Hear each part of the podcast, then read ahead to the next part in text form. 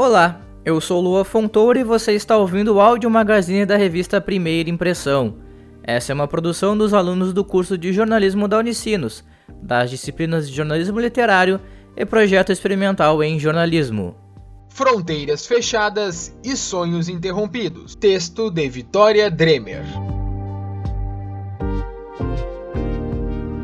Com o mundo paralisado, gaúchos ficam sem bolsas internacionais de estudos. Fronteira. Assim como está escrito no Dicionário Popular de Língua Portuguesa, fronteira, palavra feminina do singular, significa limite, linha que separa duas regiões, estados ou países. Foi essa palavra tão banal, tão comum e também tão pouco falada que atrapalhou os sonhos de muitas pessoas durante a pandemia, incluindo o de Henrique Bittencourt Goulart e o de Alana Lange Weiss, que, por caminhos diferentes, acabaram no mesmo lugar, sem a tão sonhada Bolsa de Estudos Internacional. A história de Henrique Bittencourt, de 21 anos, começa a muitos quilômetros do Brasil, tantos quilômetros que nem o Google Maps consegue calcular. O lugar tão distante é Queensland, na Austrália, no outro lado do planeta Terra. O estado australiano, localizado no nordeste da Oceania, que conta com um litoral de aproximadamente 7 mil quilômetros de extensão, foi onde o jovem sonhador resolveu passar um ano de sua vida fazendo um intercâmbio para aprender inglês. Foi lá, trabalhando de garçom e como motorista de aplicativo, que Henrique acredita ter se tornado mais humano. Também foi lá que Henrique percebeu que o seu lugar não era mais o Brasil e que ele deveria expandir os horizontes. Porém, o que o garoto cheio de decisões não esperava é que aquela palavra citada antes, fronteira, começaria a atrapalhar seus planos tão cedo. Em uma viagem de despedida com os amigos para destinos entre Indonésia e Tailândia, lugares que o renomado aplicativo de localizações também não consegue calcular a distância, Henrique viu a pandemia começar e a fronteira da Austrália fechar. Apesar de ter rimado, o fato não traz boas recordações ao garoto nascido na capital gaúcha, que não teve como se despedir do local e muito menos buscar o restante de suas coisas. A única opção foi retornar ao país natal de maneira antecipada.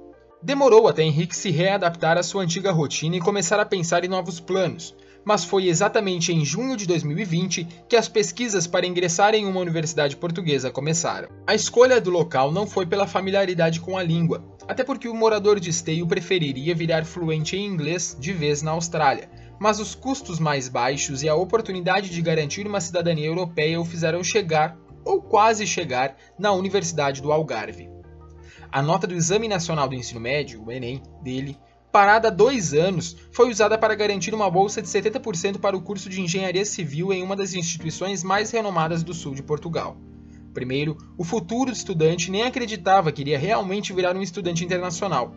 Ele só acreditou quando a aprovação chegou. E até hoje acha que foi sorte. Dessa vez, a localização não era tão distante assim. O Google Maps conseguiu calcular rapidamente cerca de 8.700 quilômetros de casa. Falando assim até parece fácil, mas Henrique enfrentou algumas dificuldades até conseguir o tão esperado visto português. Para começar, o gaúcho percebeu que não daria tempo de iniciar os estudos no primeiro semestre, que tem sempre início marcado para setembro, e logo pediu para ingressar no segundo semestre, em fevereiro.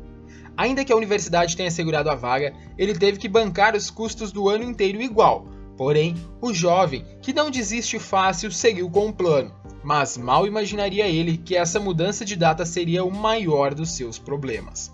Apesar de ter garantido mais tempo para se organizar para começar uma nova vida, a pandemia chegou em seu pior momento em Portugal, com aproximadamente 300 mortes por dia, exatamente no mês de embarque de Henrique. Adivinhem, mais uma fronteira fechada. A verdade é que o país europeu cancelou absolutamente todos os voos com destinos marcados para lá com a intenção de diminuir o contágio do pior vírus que o mundo já teve que conviver até hoje. Foi exatamente nesse momento que o caos tomou conta da situação. As aulas da universidade passaram a ser online, e Henrique até poderia ter iniciado por esse modo, mas ele acreditou que isso fugiria completamente de sua ideia inicial. Assim, um contato com a instituição foi feito, para tentar mais uma vez adiar a chegada ao curso, mas dessa vez a história mudou de rumo, já que essa escolha acabou custando sua bolsa de estudos. Foi aí que eu comecei a pensar, comecei a calcular meus novos custos, que seriam sem ajuda nenhuma. Como a gente ainda segue sem ter certeza sobre a pandemia, eu resolvi desistir de tudo. Acho que não era hora para eu ir.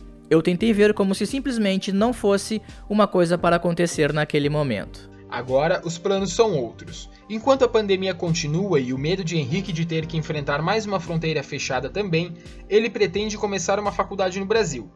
Além da localização, o curso também será novo, engenharia elétrica ao invés de civil. O provável é que ele não demore muito para garantir uma vaga como estudante nacional, já que uma nova prova do Enem foi realizada por ele neste ano, mais uma vez sem nenhuma pretensão, e a nota foi ainda maior. Mas quem pensa que sonho de Henrique de se tornar um estudante internacional foi deixado de lado está muito enganado. Esse período de incerteza sobre o que fazer no futuro o fez pensar sobre outros lugares do mundo. Mesmo assim, ele pretende se organizar mais na próxima vez para não ter que lidar com mais uma porta fechada pela pandemia. O destino ele ainda não sabe. Talvez o Google Maps o ajude a encontrar. Agora a história é em Marshall, uma cidade do interior do Missouri, nos Estados Unidos. Com a ajuda de um aplicativo muito usado por aí, rapidamente se sabe que Marshall fica a quase 9 mil quilômetros de Novo Hamburgo, cidade onde Alana Weiss nasceu.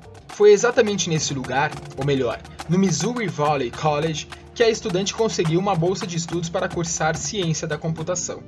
Apesar de sempre ter sonhado em fazer um intercâmbio, Alana imaginava que passaria no máximo três meses fora do país para aprender inglês. Porém, quando ela menos esperava, a chance de unir a vontade de entrar para a faculdade e ao mesmo tempo de viver uma outra realidade apareceu.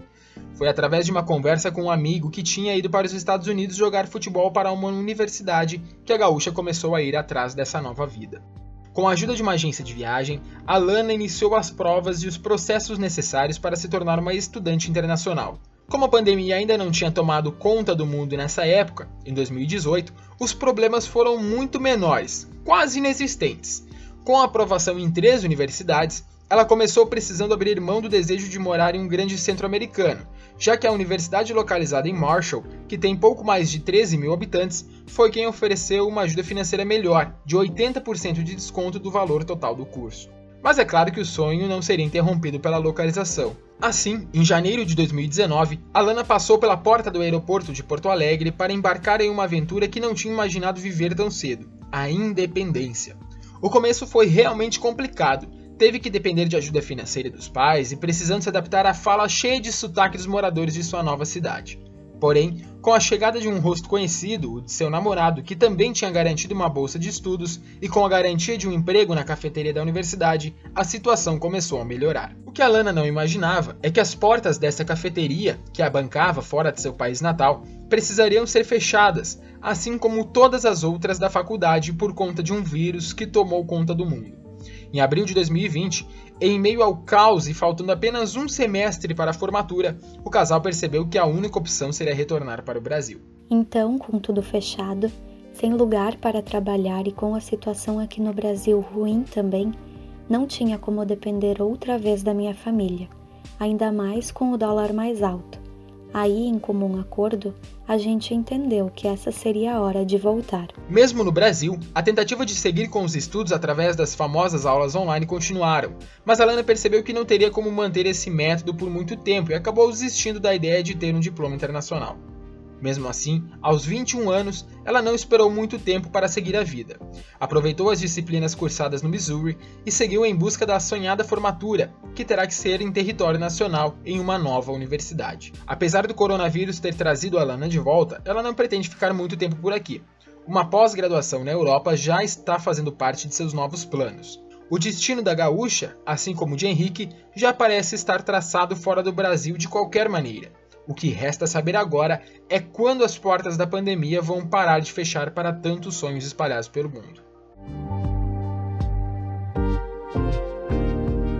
Acompanhe agora a repórter Vitória Dremer contando como foi a sua percepção ao escrever esta reportagem. Admito que escrever todos os dias sobre notícias de esporte, que raramente tratam do lado humano das pessoas, me deixou com medo de não conseguir fazer uma reportagem literária.